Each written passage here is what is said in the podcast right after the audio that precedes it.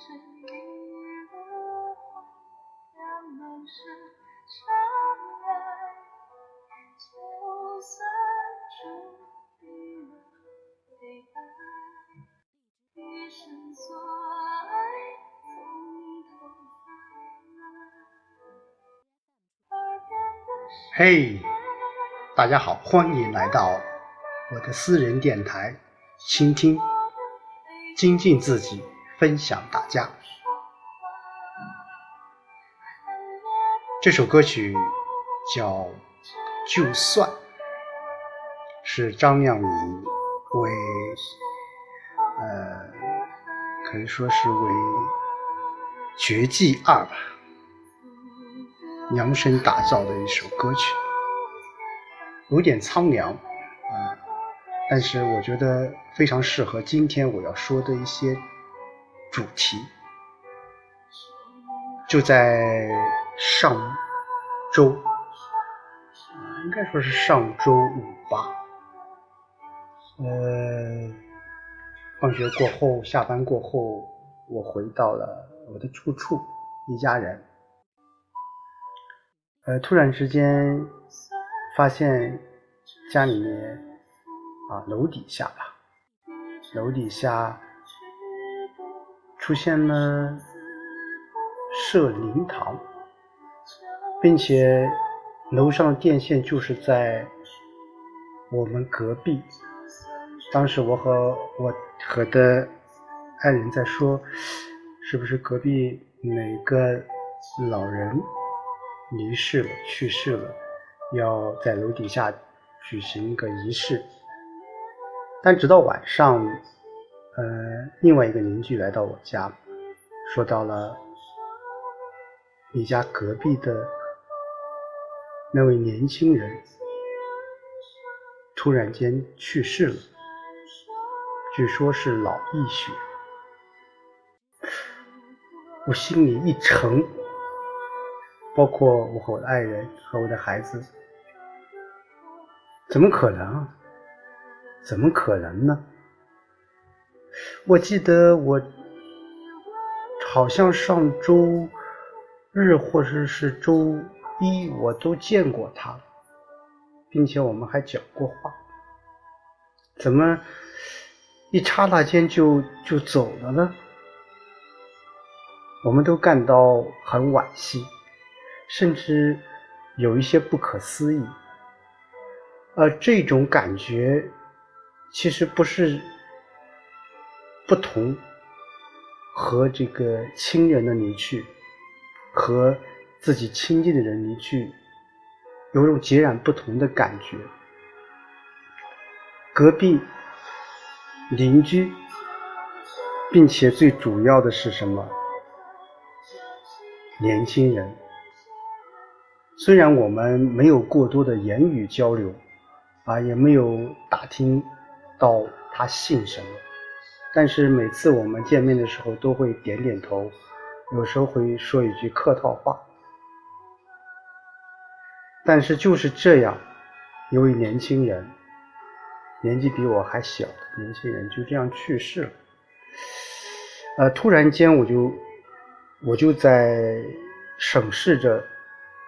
生命，突然之间又想到了我们生存的意义。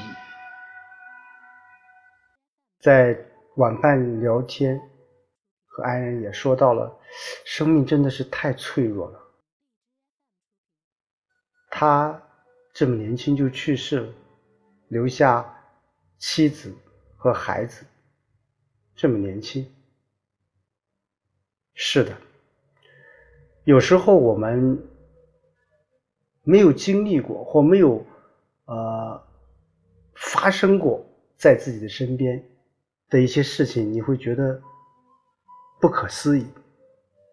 而这件事情，这位年轻的我的隔壁邻居就是一个很好的例子。太年轻，所以有时候我们在忙碌。在追求，在逝去，在争执，在为一些小事而愤怒的时候，我们是否真正的审视过自己的生命？生命是脆弱的，甚至我觉得生命是很微小的，一点点的偶然，一点点的突发，就会让这个生命逝去。不管你是腰缠万贯，不管你是明星，不管你有多大的房子住。这些东西好像全然不顾，就这样匆匆的走了。这几天我也一直就这个事情而不得其因，当然，过多的一些原因，我们也不做过多的去追究。就这件事情而言。但是实实在在发生在自己的身边，往往就觉得有种感悟，有种感触。所以我想，嗯，如何对待生命，如何珍视生命，其实是我们每一个人应该好好去思考、好好去审视的。那么最好的就是过好每一天，微笑的过好每一天。其实这句话说起来非常的容易，但是真正实实在做起来，其实还是有一点的难度的。因为人在世间，往往都会被一些世俗所羁绊。但是我想看开一点，看远一点。也许就是我们最好的对待自己生命的一种最好的方式吧。另外，今天早晨我也看到另外一条新闻，那就是好像是甘肃的啊，一位女孩，呃，因为啊原因啊，至于至于什么原因啊，在这里面我不过做过多的去诠释，当然网上有很多的原因。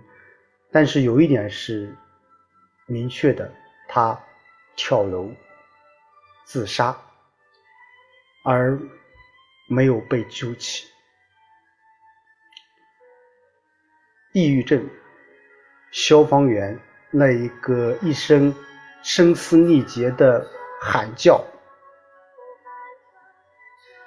其实那种对生命的想挽救而无能为力的一种嘶喊。还有更为重要的是，据说啊，有很多一些观看者、围观者在喝彩，在刺激着这位小女孩。每次看到这样的一些新闻的时候，我在想，也许这个新闻不太过于的真实。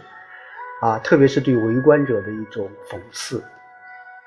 但是另一个角度，我也在想，我们的生活当中是不是还是有一些围观者，他们唯恐天下不乱，唯恐你这一跳是对他的一种刺激，对他感官的刺激，对他眼神的刺激。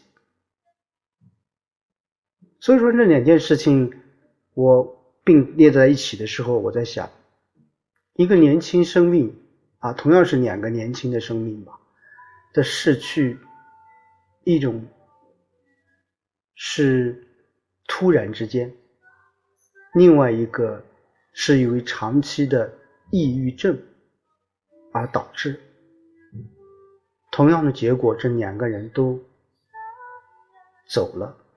都离开了这个世间，唯独留给他们的，也许是